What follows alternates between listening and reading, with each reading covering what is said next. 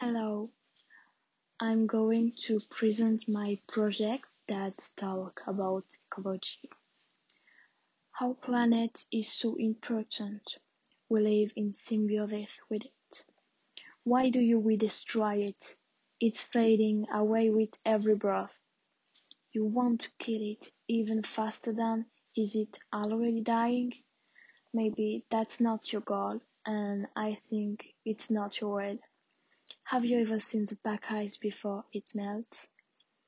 It was magnificent, colorful and populated, but now many of species have disappeared.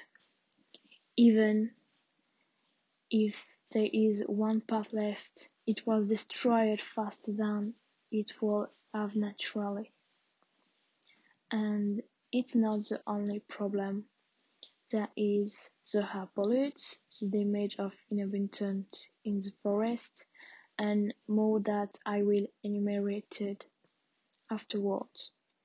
The pollution of the ocean is a huge environmental problem because water and many animal species are threatened. Oil, coal and plastic are noxious help the planet by at least recycling your waste. The stakes are so high for our health and for use. Already now, the destruction of the ozone layer is a transnational problem. Every population around the world is in danger.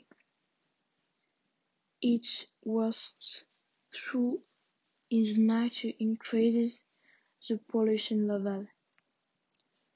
The biggest current problem is the burning forest, especially in Australia, where the climate is irregular and the rainfall is very low. There are more frequent fires. The koala species is as the koala species has been seriously affected as soon as the climatic warming began. Melting ice threatens pack ice species such as penguins. This melting is caused by greenhouse gas emissions.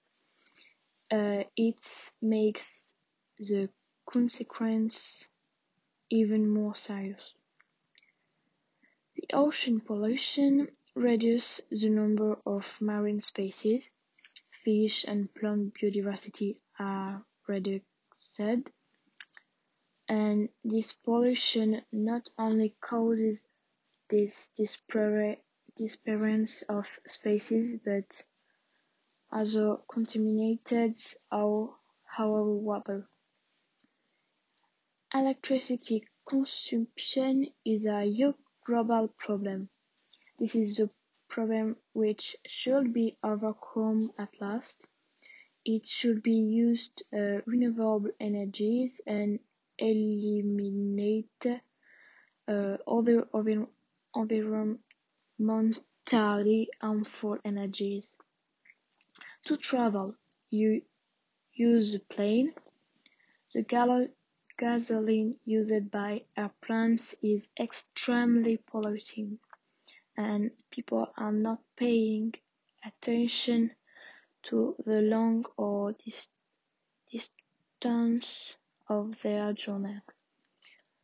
They make short plane trips where the car would be more economical or the journey by train and inevitably less polluting are dangerous for our planet. It is also preferable not to make or request too many distant exports because the gasoline used for boats is as polluting as that of an aircraft. It pollutes the air uh, as well as the sea, so the water is not longer healthy and the underwater biodiversity is extremely threatened. By recycling your waste, you can help the planet and help prevent it from destruction. Do not mix aluminium with waste from the bin or PET with plastic. Avoid small car trips uh, or short plane journey. Thank you for listening this podcast and for for the